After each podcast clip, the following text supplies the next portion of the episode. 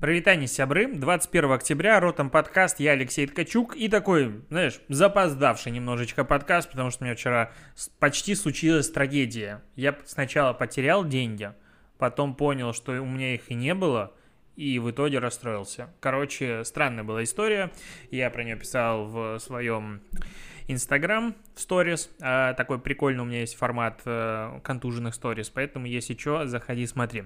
Давай начнем обсуждать а, мир digital а с самой, по сути, одной из самых важных новостей. То есть вот глобально, если смотреть на этот год, то в этом году реально проходят тектонические сдвиги. Мне кажется, что в прошлом такого не было.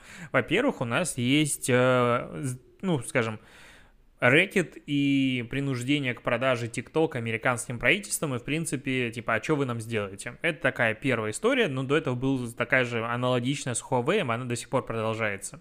Дальше у нас идет э, такое антимонопольное огромное разбирательство в отношении четырех крупнейших IT-компаний, с одной стороны, с другой стороны, все больше и больше э, упоминания цензуры и, в принципе, управление тем, что говорят люди на этих же платформах, мы про это сегодня еще поговорим.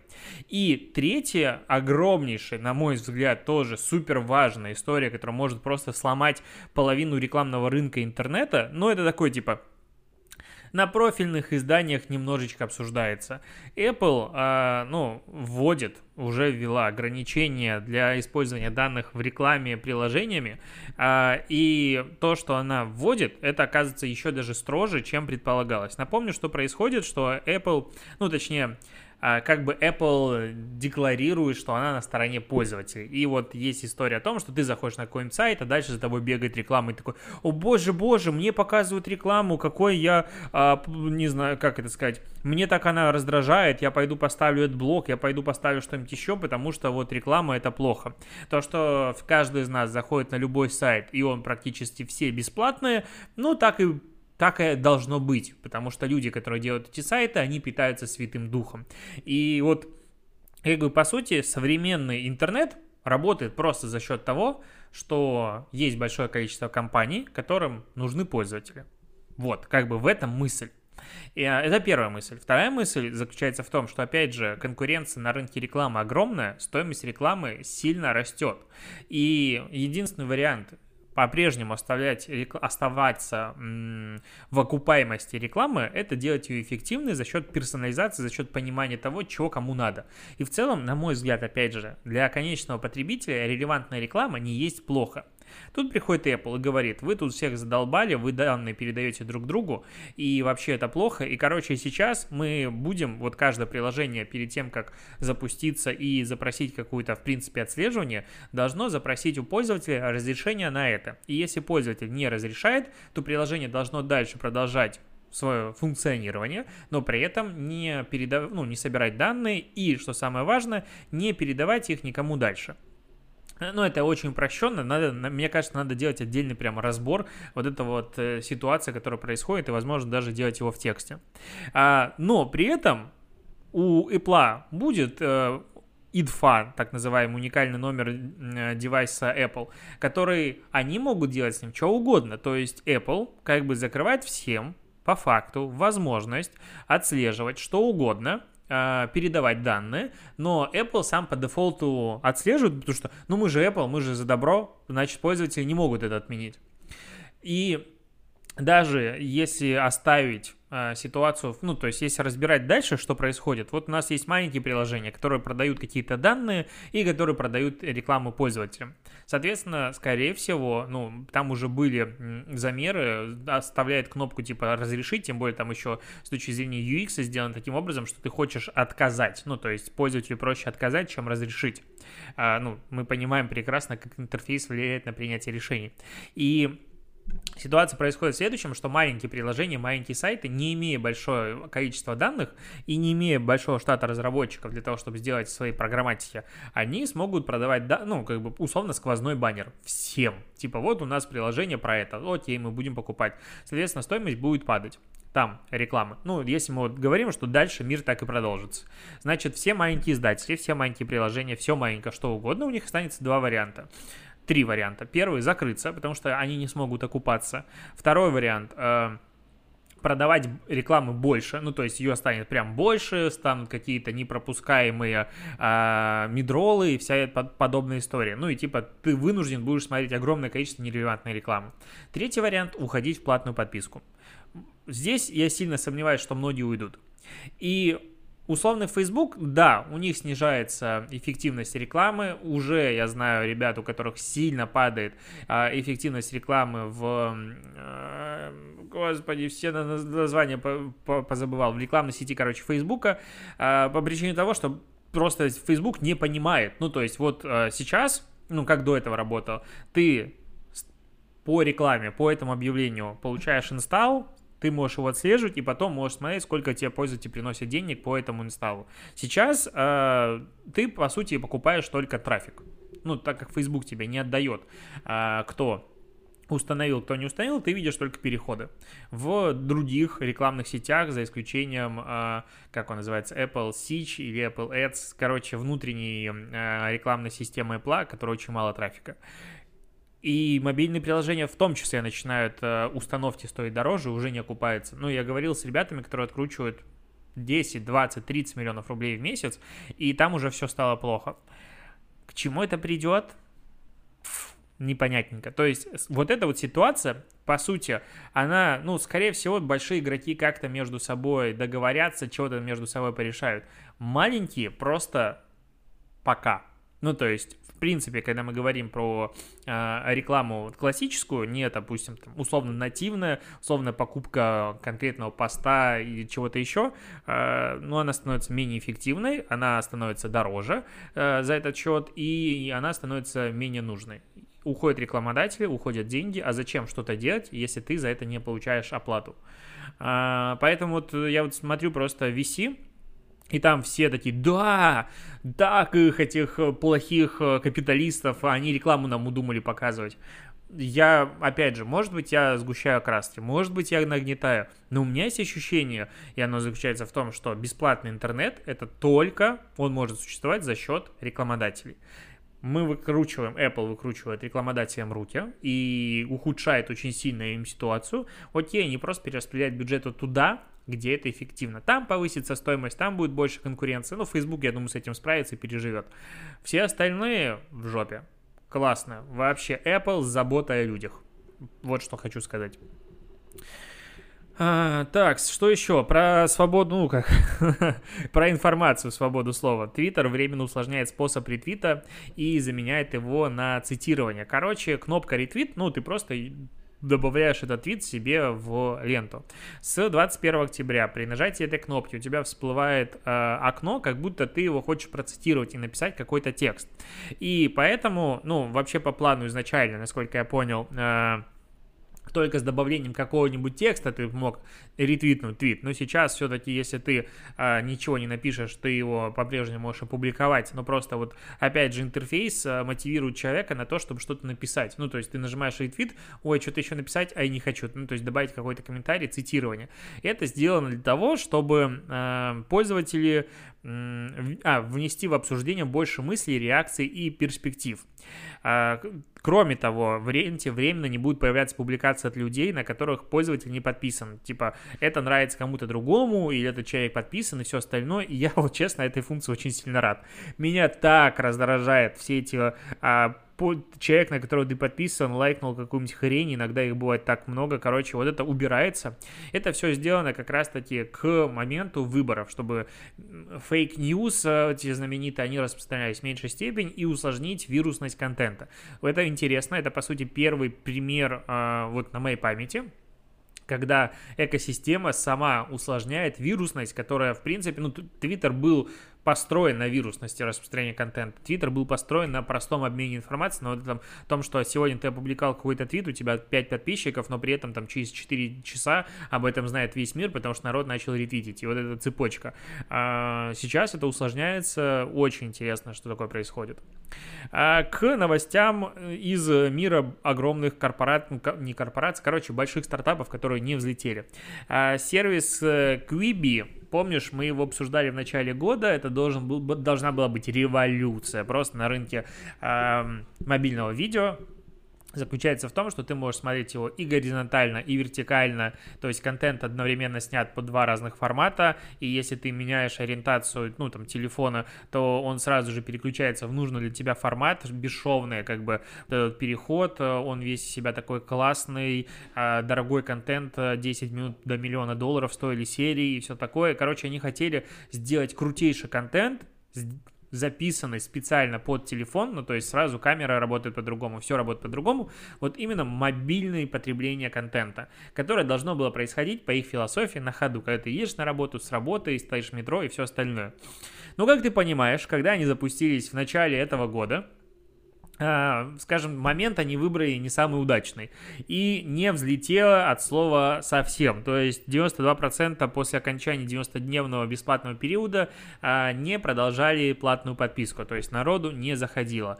А, сколько они набрали пользователей, так да подлинно и неизвестно. Они постоянно разные данные говорили. А когда опровергали, допустим, что у них там условно миллион пользователей, они говорили, эти данные не соответствуют действительности, мы получаем ежедневно тысячи регистраций. Ну, короче, вот такая какая-то всякая фигня.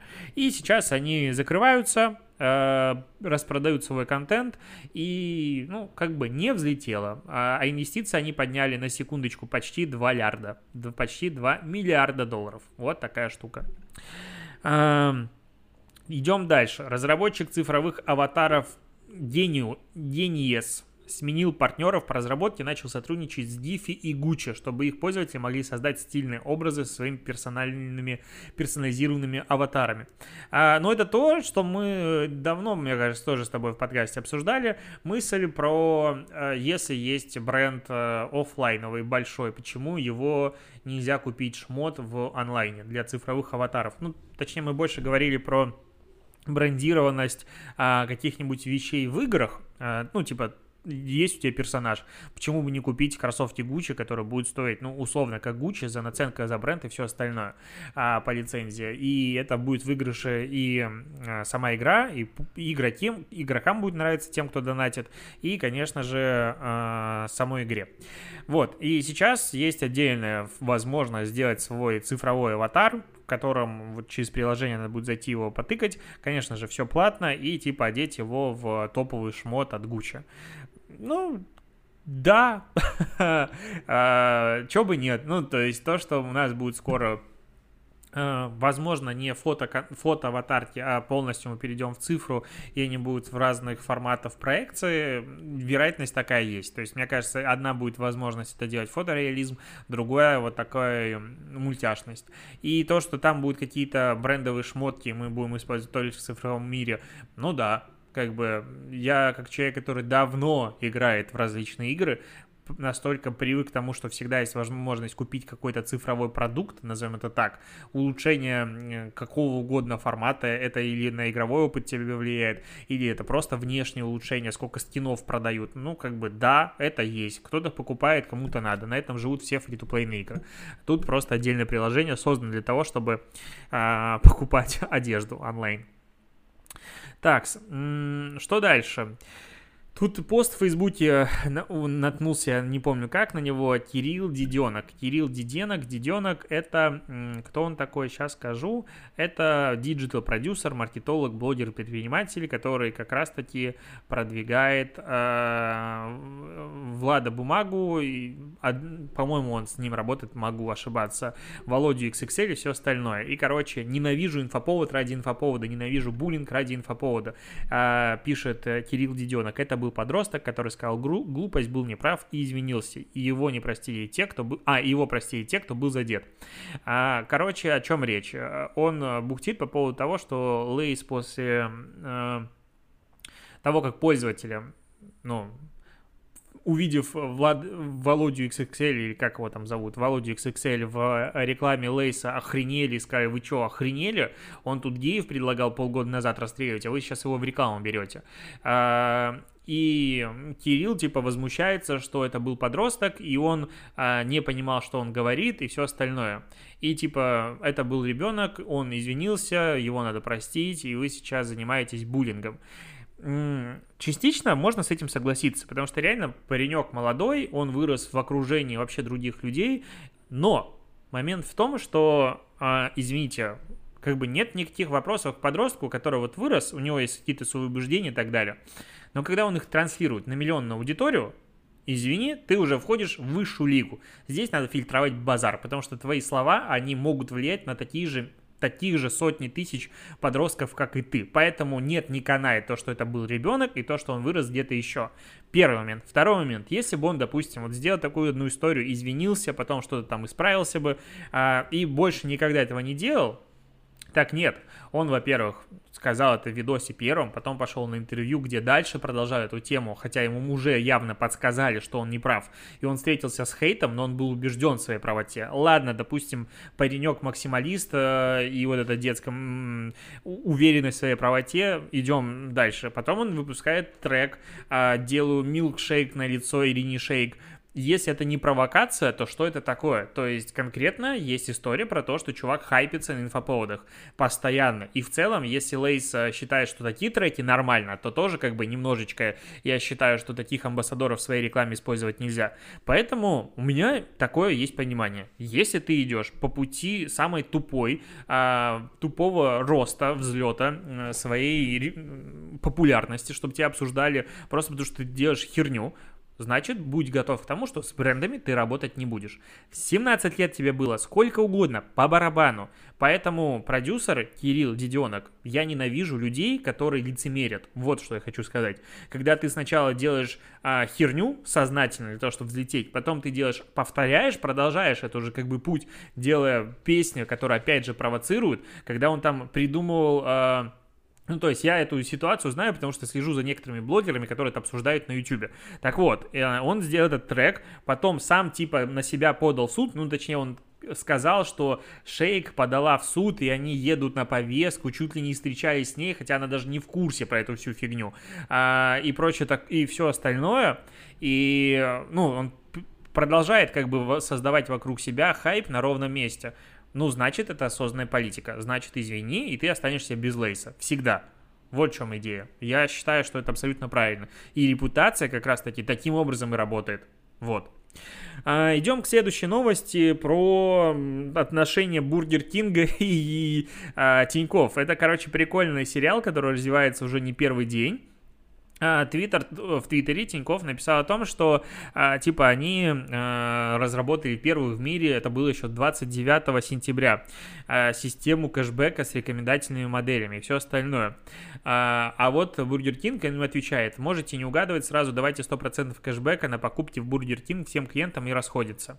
Тиньков отвечает, так мило, когда ресторан учит быть нас банком, давайте мы расскажем вам, как готовить бургеры. Бургер Кинг отвечает, да вы чего, мы же подружите. Бургер Кинг от Тиньков, это когда между булок котлета кэша, ну, как бы прикольно. А Тиньков прожарили так прожарили, не то мясо э, не то, что мясо у себя в бургерах. Короче, я не совсем понял а, тональность коммуникации Тинькофф, потому что Бургер Кинг пришел вроде бы как такой, типа, давайте дружить, а Тинькофф прям, ну, в негативе.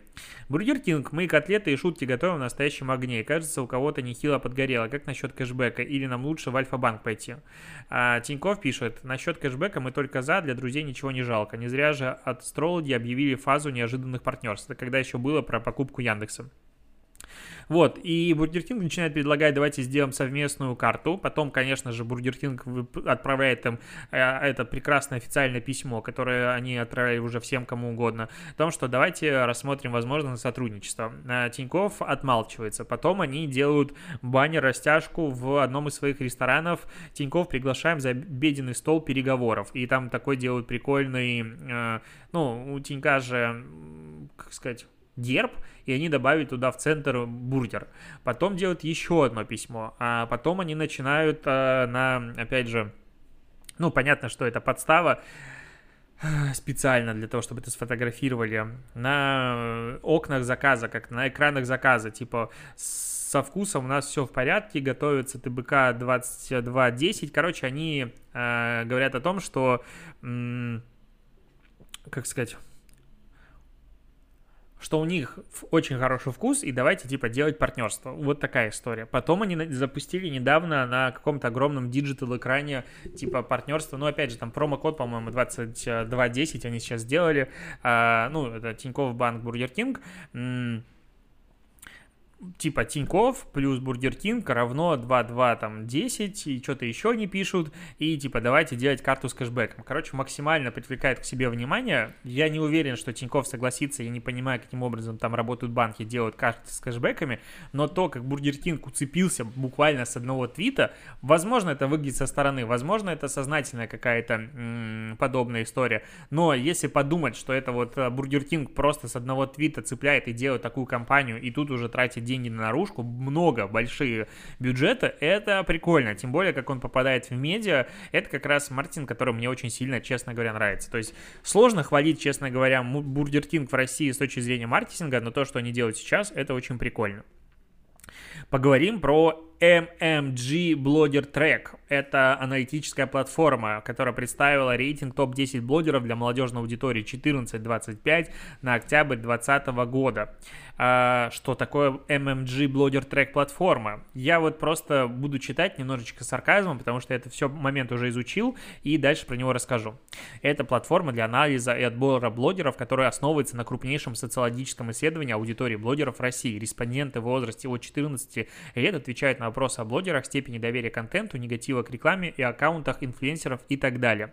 Один из ключевых показателей – это численность постоянной аудитории. Ключевой параметр платформы MMG Blogger Track, которая не просто демонстрирует номинальное число подписчиков, но и говорит о реальной популярности блогеров среди определенной социодемографической группы. Э, и вот в возрасте 14-25 первое место Юрий Дудь, 1 и 970, 1 миллион 917 тысяч подписчиков, ну, постоянной аудитории в возрасте 14-25. Потом Лапенко 1,6 миллиона, потом Максим, это который там э, э, делает постоянно всякие типа сколы и взрывает штуки. 1,44 миллиона. Потом идет Сындук, 1,44 тоже. Потом А4 бумага, 1,43. Потом а, Мамок, я даже не знаю, кто это такой, 1,417. Что-то у них очень близкое вот такое различие. Потом Егорик 1,3, потом Настя Евлеева 1,3, Моргенштерн 1,3 и Антон, Антон Птушкин 1,259. Вот это для меня самое удивительное, честно говоря, что Птушкин, который делает контент фактически а, про путешествия, шикарный, весь из себя классный, взрослый. Так, а, как он там, а, подожди, Птушкин. А, целых 1,3 миллиона аудитории практически имеет среди молодежной аудитории а, постоянной на уровне Ивлеева, на уровне Моргенштерна. То есть вот здесь вот меня, честно, начинает клинить. То есть аудитория 14-25 это как раз аудитория, ну, прям Моргенштерна по полной программе.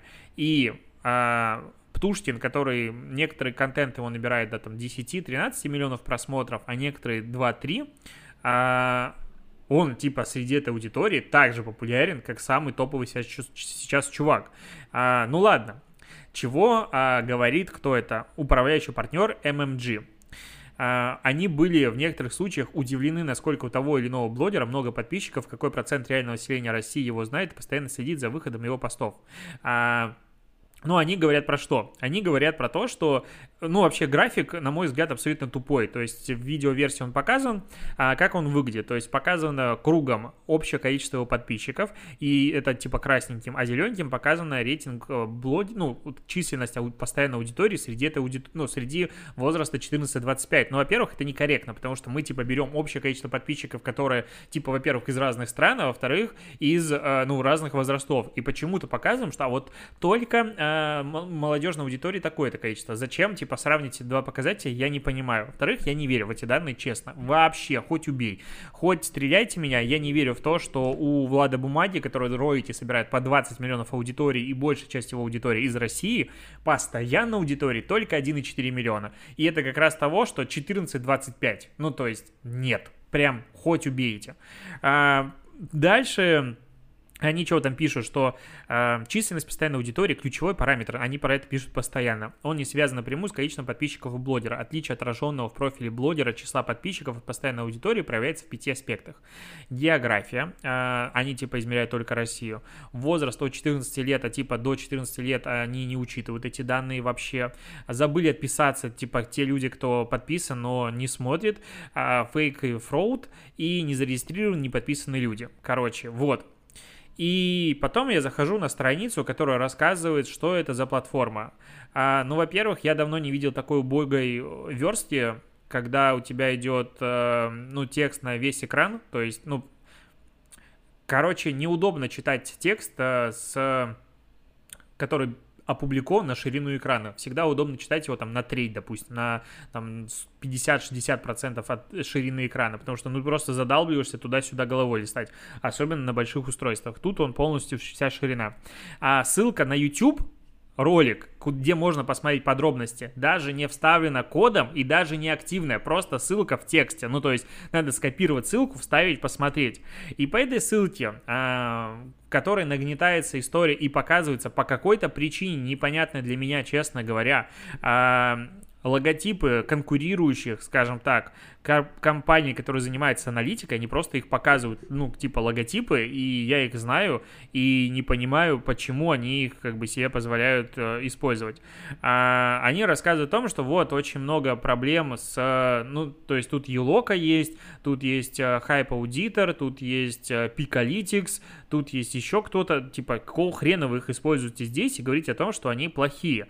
А, очень мне странно, честно говоря, этот подход, и на них, ну, как бы можно подавать в суд, по сути. Потому что в России не разрешено использовать логотипы конкурентов без разрешения, мягко говоря. И компании, которые делают такие аудиты и анализы, они должны об этом знать.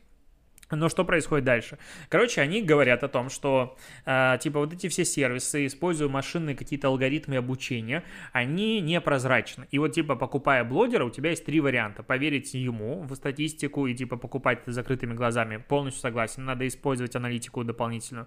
Второй вариант – это довериться вот этим системам аналитики, которые э, говорят, что мы определяем, но не объясняют как. Но вообще все, ну то есть я прекрасно знаю, как работает каждый алгоритм системы, это никакой не секрет и в целом все все объясняют, там у всех гайды есть, потому что если ты не показываешь, откуда эти данные ты взял, то, ну, это жопа тебе не верят. Там все везде объяснено. И, допустим, если там а, в том же Инстаграм отсеивается фрод, а, по разным параметрам показывается, что ага, вот эта аудитория считается некачественной, потому что у нее вот это. Все везде идет объяснение. Поэтому тут идет накал такой, типа на лоха, который никогда не пользовался системой аналитики. Кроме того, они про YouTube вообще ничего не говорят, каким образом там типа в YouTube можно отсекать фрод, а это сторонние сервисы никаким образом не делают. Все надо смотреть по внутренней аналитике.